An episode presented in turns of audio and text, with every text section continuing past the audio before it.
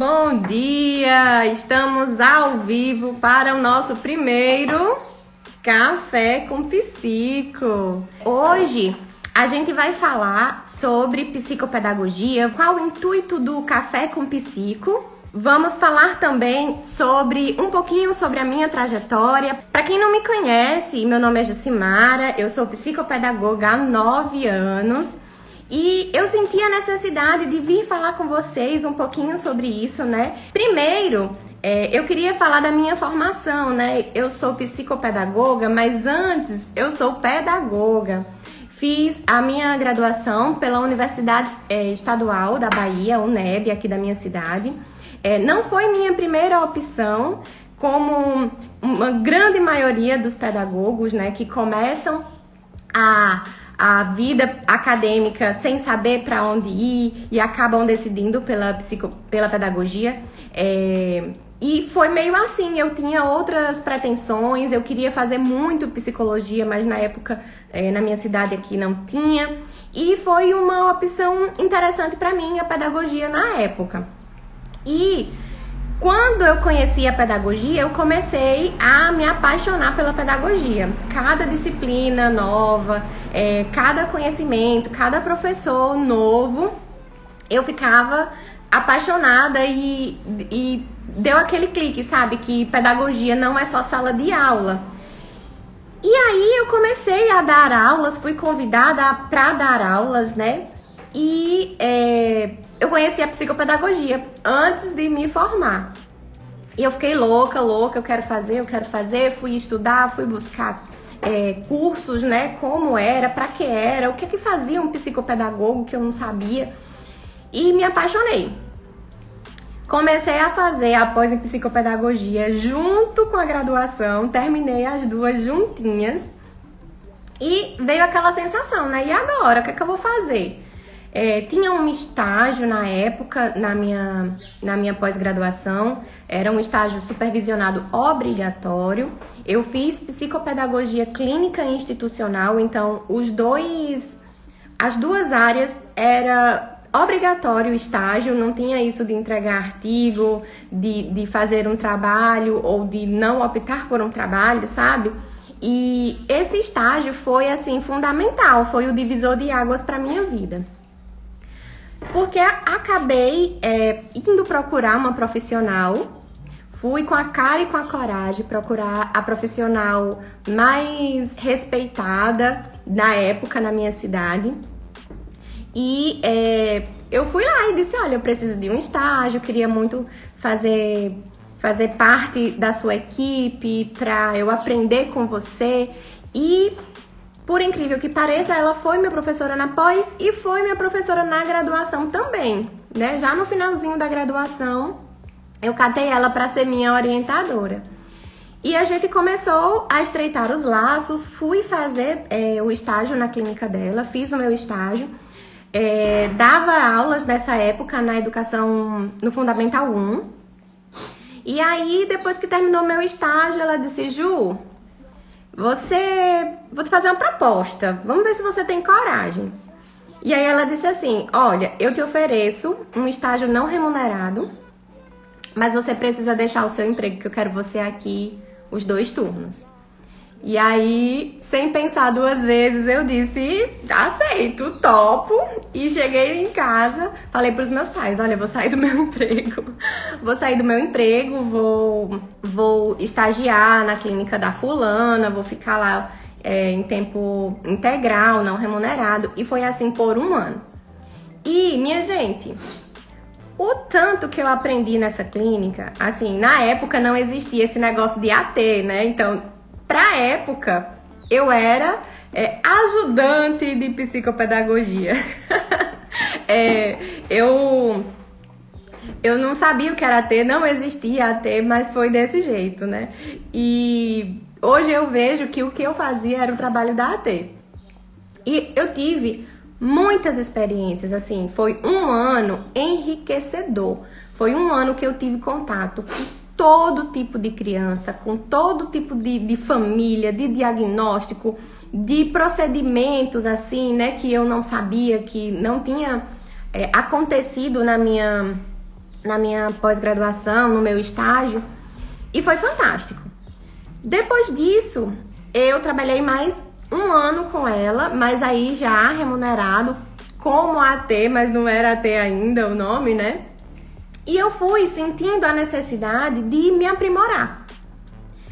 Foi quando eu decidi fazer a pós em neuropsicologia clínica infantil. E aí foi mais outro perrengue, né? Para estudar, não era aqui na minha cidade, era em Maceió. Eu ia na quinta-feira e voltava no sábado ou no domingo. Tive a ajuda de muita gente. É, e foi muito importante essa formação e essa, e essa experiência de sair da minha cidade para estudar. Eu ia todos os meses e foi assim por dois anos e meio. Eu tive muita gente boa no meu caminho, teve muita gente que me ajudou e foi fantástico. E a minha última especialização, que aí eu conheci o autismo, conheci ABA e me apaixonei. E eu disse, vou fazer uma pós em ABA. Fui fazer a pós em ABA. A pós em ABA é, foi online, né? E as outras, as outras pós, as outras, a minha formação inicial foram todas presenciais. E aí, o que que acontece? Hoje, falei um pouquinho da, da minha formação, né? E aí, o que que acontece? É, eu vim falar um pouquinho sobre é, as questões relacionadas à psicopedagogia. Muitas profissionais iniciantes, muitos estudantes de psicopedagogia me mandam direct perguntando e eu senti a necessidade de fazer essas lives. Porque já que eu tiro tanta dúvida no direct, por que não tirar essas dúvidas, é, falar sobre psicopedagogia, sobre a prática de forma ao vivo para todo mundo? E aí eu vim contar um pouquinho do meu processo, porque todo mundo acha que a grama do vizinho é mais verde, né? Todo mundo acha, ai, nossa, mas já tá assim, como foi? E as pessoas veem o meu perfil que foi tão cedo, assim, é, ano passado que eu comecei a movimentá-lo como um perfil profissional e acham que a minha formação foi agora, né? Então, quando as pessoas perguntam assim, ah, é, quanto tempo você tá é, na psicopedagogia, como foi? Quando eu digo nove anos, as pessoas caem para trás. Então, é um processo longo, é um processo árduo e eu queria contar um pouquinho dessa experiência aqui, tá? Então, é, quando eu saí da minha, da minha, do meu estágio clínico, né, e das minhas experiências é, enquanto funcionária daquela outra clínica, eu fui sublocar uma sala. E eu não imaginava o tanto de dificuldade que eu ia encontrar. Não tive a ajuda assim de ninguém, sabe? Teve muitas, muitos percalços. O começo foi muito difícil é, teve dificuldade financeira, de investimento mesmo, né? Meu Deus, o que é que eu vou fazer? O que comprar? O que é que eu vou fazer para montar um consultório? O que é que eu preciso montar? O que é que eu preciso de material? O que é que eu preciso de mobília? O que é que eu preciso fazer? E foi a primeira grande dificuldade foi essa. Acabei me endividando porque comprei um monte de material que não precisava. E Acabou que eu fui para um lugar que o aluguel era extremamente caro para a época e eu me vi numa situação que não tinha paciente. E é a situação de quem começa, né? Ninguém diz que a gente não vai ter paciente, que ninguém vai procurar o teu trabalho. E aí, quando eu me vi nessa situação, eu fiquei desesperada, né? Eu preciso fazer alguma coisa porque eu preciso pagar o aluguel do próximo mês. E aí tive a ajuda dos meus pais, tive a ajuda do meu noivo, do meu namorado na época, né? É, tive a ajuda de muitas pessoas e uma coisa que eu fiz foi vender lanche. Disse, olha, eu vou vender lanche, falei com a minha mãe. Ela fez uns bolos, a gente fez uns sanduíches naturais, umas tortas e eu fui vender lanche. Eu ia de manhã para a clínica, não tinha ninguém, mas eu me arrumava, não tinha ninguém na agenda, mas eu me arrumava e ia na esperança de chegar alguém. Tinha uma fono, tinha uma físio, tinha uma psicóloga na época e eu ficava lá, tipo, ah, vou pegar um cafezinho na recepção para as pessoas me verem. E aí, é, dessa forma, né, vendendo lanche, eu consegui é, pagar os primeiros aluguéis. E depois é, os pacientes começaram a chegar. Então teve muita gente que veio até mim é, porque me via na recepção, via gente conversando. Eu conversava com os pais, Indy que tá aqui na live, é, uma uma pessoa assim incrível que confiou no meu trabalho e da minha sócia na época, né? Porque eu comecei com uma sócia. E assim, a gente começou devagar e aos poucos e as, e as coisas foram acontecendo. Então não foi rápido, não foi é, é fácil e teve muito choro, porque eu sou chorona manteiga derretida. é, Indy tá aí pra ver, né? Cada conquista de Pedro era um choro, uma lágrima, um, uma festa também de felicidade, né? E depois começou o boca a boca, as pessoas falando do nosso trabalho.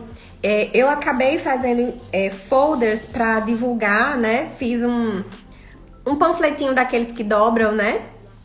Dizendo o que era psicopedagogia, explicando o que era psicopedagogia, como funcionava o trabalho da psicopedagoga e fui nas escolas com a cara com a coragem também. E chega lá nas escolas, olha, quero falar com a coordenadora e tal.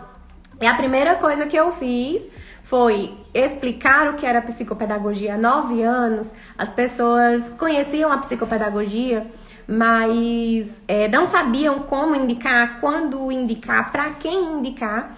E aí eu queria ser vista, eu queria ser notada, né? Então fiz os cartões de visita, fiz os panfletos e fui. Pedia para as amigas que trabalhavam em clínicas, olha, deixa lá meu, meu cartãozinho na recepção, ia nas clínicas, deixava. E isso foi muito assim, passinhos de formiga, né? E eu fui conquistando meu espaço. E isso assim foi um, um momento bem especial da minha carreira, porque ninguém diz como a gente começa, ninguém ensina pra gente o passo a passo, ninguém diz que a gente não tem, não vai ter pacientes e é muito difícil. Eu fui aprendendo tudo sozinha.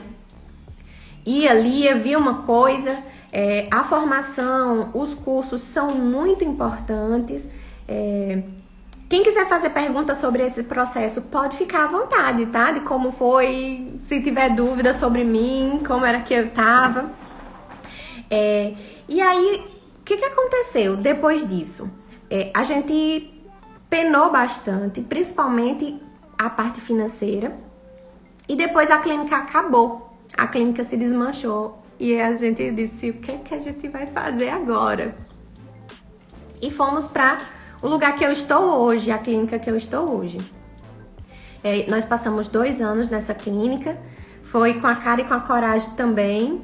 É, e assim, foi, foi importante, mas é, eu aprendi tudo sozinha via eh, sobre, sabe, as partes burocráticas sobre administração, se precisa de alvará, se não precisa, se precisa de, de CNPJ, se precisa de o que, que eu preciso fazer, né? A parte mesmo da prática clínica mesmo, assim, foi aos trancos e barrancos, sabe? Porque apesar da minha, da minha pós-graduação ter sido uma, um curso muito bom, uma instituição muito boa, renomada, eu fui atrás.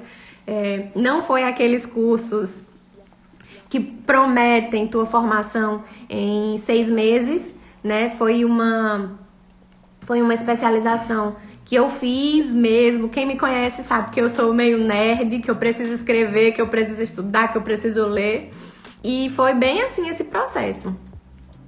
É, e apesar de ter sido uma, uma graduação, uma pós-graduação que me deu muito suporte, a gente sai com a parte teórica, mas com a parte clínica, com a parte de prática, a gente não sai com absolutamente nada, né? Quais são os procedimentos que eu preciso fazer? Qual é o passo a passo que eu preciso fazer?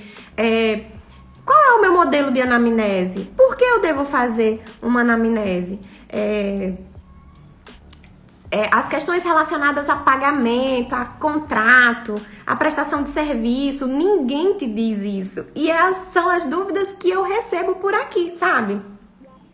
E aí, uma das coisas que me levaram a fazer essa live foi justamente essa, né? De tornar o café com psico um momento. Vocês já tomaram o, seu, o café de vocês? Vamos lá. Vamos tomar um cafezinho. É, de tornar o café com psico um momento nosso, da gente conversar sobre isso, das pessoas que estão iniciando, das pessoas que que são estudantes e não sabem por onde começar. Eu acredito muito numa frase que eu ouvi num, num processo de coaching. Eu sei que os psicólogos não gostam, e depois que eu entrei em psicologia, todo mundo fala é, que, que coach não presta, não sei o quê. Mas eu passei por um, por um, por um processo de coach que foi muito importante para minha vida. Assim, foi a virada de chave, sabe? De, em 2019. E eu escutei uma frase que eu levo para minha vida, que é crescer e contribuir. A gente só cresce quando a gente ajuda os outros. E a gente ajuda os outros com o nosso trabalho, né, com o nosso propósito. Ajudar os outros é um propósito da psicopedagogia. Mas é, a gente precisa se juntar, a gente precisa unir forças. As pessoas não conhecem é, sobre a psicopedagogia. E o que, que acontece? A gente faz parceria com outros profissionais, mas fica aquela rivalidadezinha, aquele negócio, a gente não quer ensinar porque a gente aprendeu sozinha, sabe? E eu acho que é importante a gente ensinar. Quando a gente ensina, quando alguém tem uma dúvida, quando a gente é, divide o que a gente sabe com a, as pessoas que estão começando, a gente cresce também. A gente evolui como profissional. Se a gente é mesquinho, se a gente não, não divide o que a gente sabe, a gente fica ali, parado. E essa é a ideia, né, do café com psico. É a gente crescer e contribuir. E aí, é, o que, que eu pensei? A gente vai falar sobre psicopedagogia. Eu quero muito que é, convidar pessoas. Eu já falei com algumas pessoas, me aguardem. é, eu vou fazer em, com temas, tá? Já pensei em alguns temas, mas eu quero sugestões de vocês também. Então, toda terça-feira eu vou fazer uma caixinha pedindo sugestões de tema. E quando eu tiver um tema, eu peço sugestões é, de profissionais, eu peço é, dúvidas, né? E aí, o que, que a gente vai fazer? Toda terça-feira tem uma caixinha e eu vou falar sobre o que a gente decidir, né? Eu acho importante que seja uma decisão em grupo, eu acho importante que seja uma comunidade nossa, né? E eu quero muito é, vocês por aqui. Pode ser que um dia eu chame alguém assim, ah, eu vou convidar uh, Gi, vou convidar Gi Albuquerque para minha live. E aí eu chamo Gi aqui pra gente conversar um pouquinho, para tirar dúvida. É, então, se vocês estão aí todas descabeladas, ainda na cama, me ouvindo, vocês se arrumem, vai que eu te chamo. É, então, vai ser assim, tá, gente? É, a, a ideia da, da live nesse momento, né, nesse horário da manhã, é de ser assim: ai, ah, você aceita, Gi? Olha só, eu te chamo, hein? é, a ideia da live é justamente essa, assim, sabe? Ser um, ser um momento rápido ser um momento de bate-papo, de troca de ideias, de troca de experiências e da gente tirar dúvida e fortalecer a psicopedagogia. É, quem viu, não sei se vocês prestaram atenção, tem dois posts que eu fiz que eu coloquei uma hashtag. Eu valorizo a psicopedagogia, porque a minha luta diária é valorizar a psicopedagogia.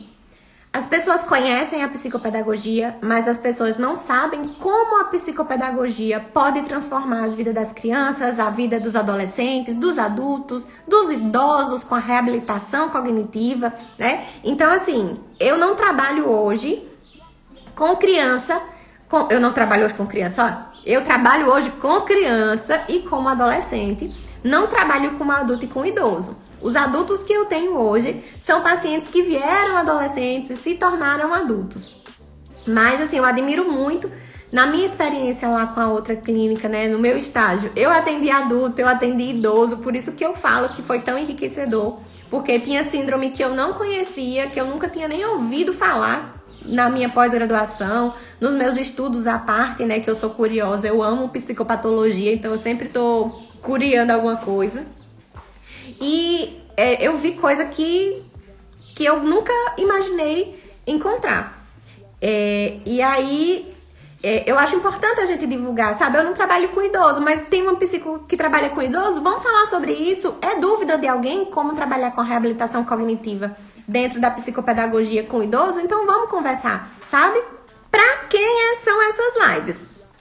Para pedagogas, psicopedagogas, estudantes de psicopedagogia, as mães, as professoras são muito bem-vindas, porque eu acho que tem também muita dúvida quanto a isso, né? Faça seu café, Venha comigo, vai que eu te chamo. Esse é o momento de dúvidas. Alguém tem dúvida? Deixa eu olhar aqui os comentários para ver quem falou alguma coisa. Que eu falo, falo e vou me perdendo. Uh, deixa eu ver. Ponte do pastel, os cursos são fundamental, mas o desafio da prática é bem difícil. Isso você conquistou. Parabéns. Obrigada. que mais? Com muita luta é aprendizado, Índia, é verdade.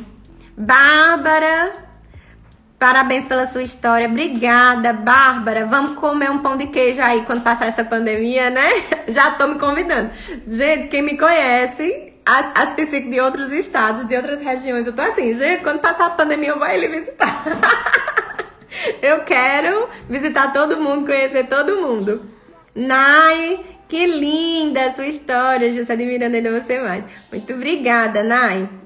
Nai, se prepare que vai ser uma convidada, viu? que mais, gente? Deixa eu ver aqui. Ana. Salvina. Oi, Sal. Bom dia. Muito bom de ouvir falar sobre esse início, é muito desafiador mesmo. É, Sal, porque as pessoas romantizam, sabe, as conquistas das outras pessoas e acha que foi fácil. Hoje eu tô realizando um sonho. Eu choro todo dia, que eu já falei nos stories, né? E vocês sabem já já, é porque eu não gosto de adiantar as coisas. É, então não tô fazendo suspense nem nada, mas é porque eu não gosto mesmo. Eu vou mostrar quando tiver tudo certinho, tudo pronto, aí eu falo, mostro e faço live sobre isso. Mas assim, as pessoas romantizam as conquistas das outras e desvalorizam o próprio processo, né? Eu no meu, no meu, na minha carreira, quando eu comecei, é, eu não vivia só de psicopedagogia. E até hoje eu gosto de fazer outras coisas, né? Então eu não posso dizer que, que eu vivo só de psicopedagogia. Eu sempre dei aula, é, eu dei aula no fundamental, eu dei aula no infantil. Teve uma época que eu tinha 10 turmas e estudando, né? Me especializando. É, a sala de aula é uma experiência fantástica, fantástica para quem quer aprender sobre desenvolvimento infantil. Dei aula em pós-graduação, dei aula em graduação, dei aula em curso de inglês. Pois é, minha gente, eu dei aula em curso de inglês. pra me ajudar nesse começo, né? E a grama do vizinho é sempre mais verde e a gente precisa falar sobre isso, né? É, as pessoas geralmente querem contar a, a parte boa. As pessoas não, as pessoas escondem os bastidores quando a gente chora, quando a gente se desespera e diz: "Ai, meu Deus, não tem ninguém, não tem um paciente na minha agenda, como é que eu vou fazer?" E eu acho importante falar isso.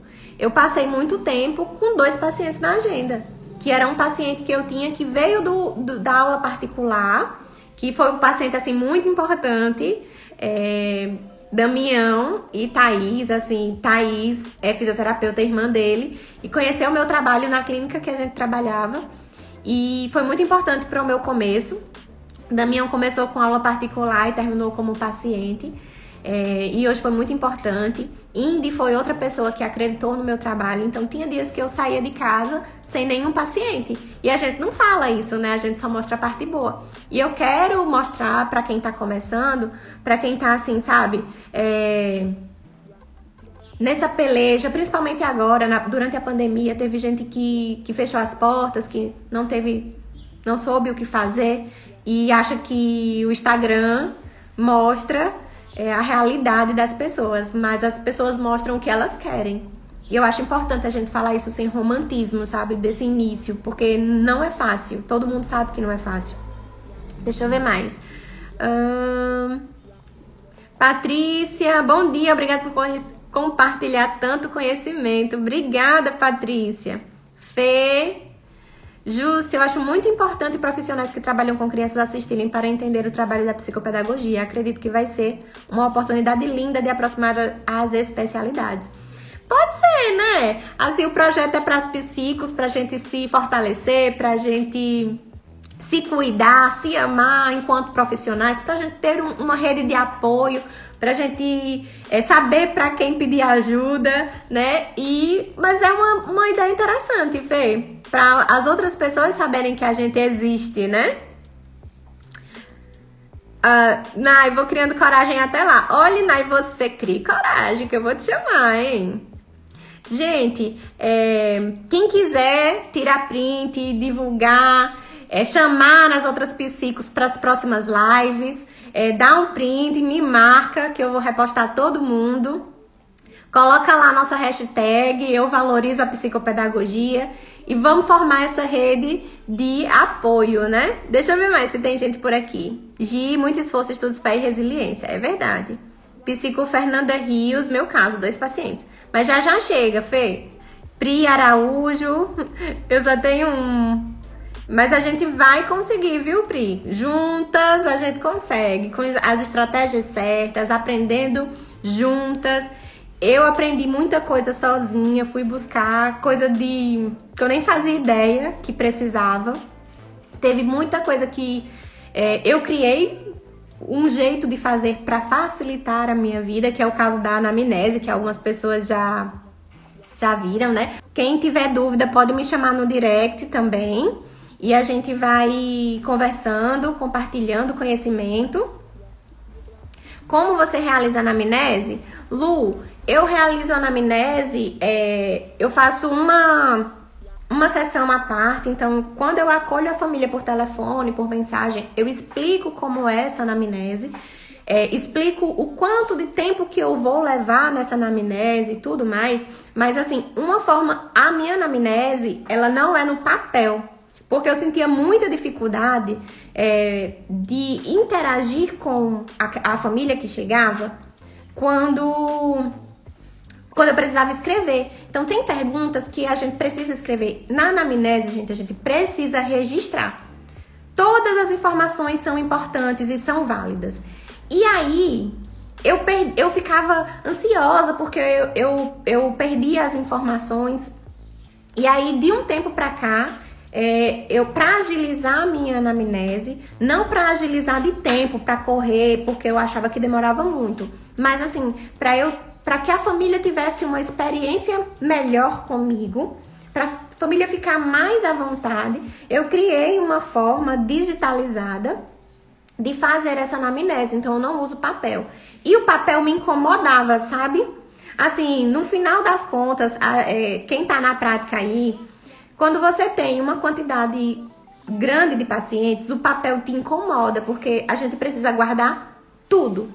E aí, assim, haja pasta, haja gaveta, haja espaço para a gente guardar o tanto de papel. E aí a minha anamnese é grande. Ela tem em torno, se fosse em páginas, ela dava, ela dá 8, 9, 10 páginas.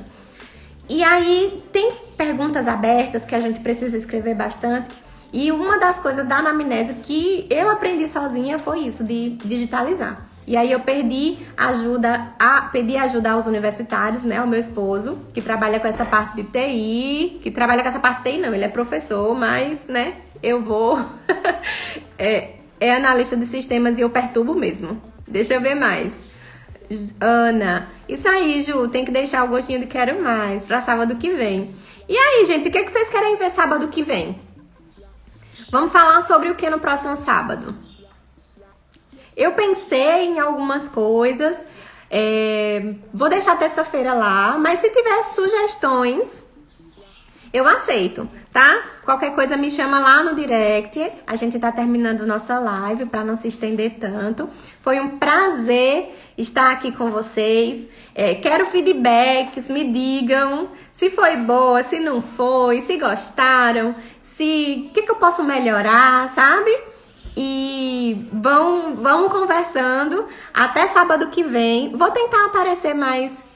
Oi, Lu, Lu faço sim. Faço sim, supervisão. É, e aí, é, não apareço tanto nos stories, mas vou tentar aparecer mais. É uma correria danada, é, mas vou tentar. E a gente vai conversando. Quem quiser mandar dúvida no direct e conversando comigo no direct é, a gente vai conversando, tirando dúvidas. Eu não me importo em compartilhar o meu conhecimento. Quem já me pediu socorro no direct, eu falo tudo, eu converso sobre tudo, eu digo como foi minha experiência. E é isso. Tô esperando vocês no próximo sábado, 8 e 8, pra gente tomar um cafezinho. Tomei pouco, né? Vou tomar mais. Quero foto de vocês com os cafés também, me marquem. Tá bom? Então é isso, gente. Um cheiro. Até o próximo sábado. E façam as postagens, me marquem que eu vou repostar todo mundo. Vamos lá, hashtag eu valorizo a, psico, a psicopedagogia. Tchau, tchau!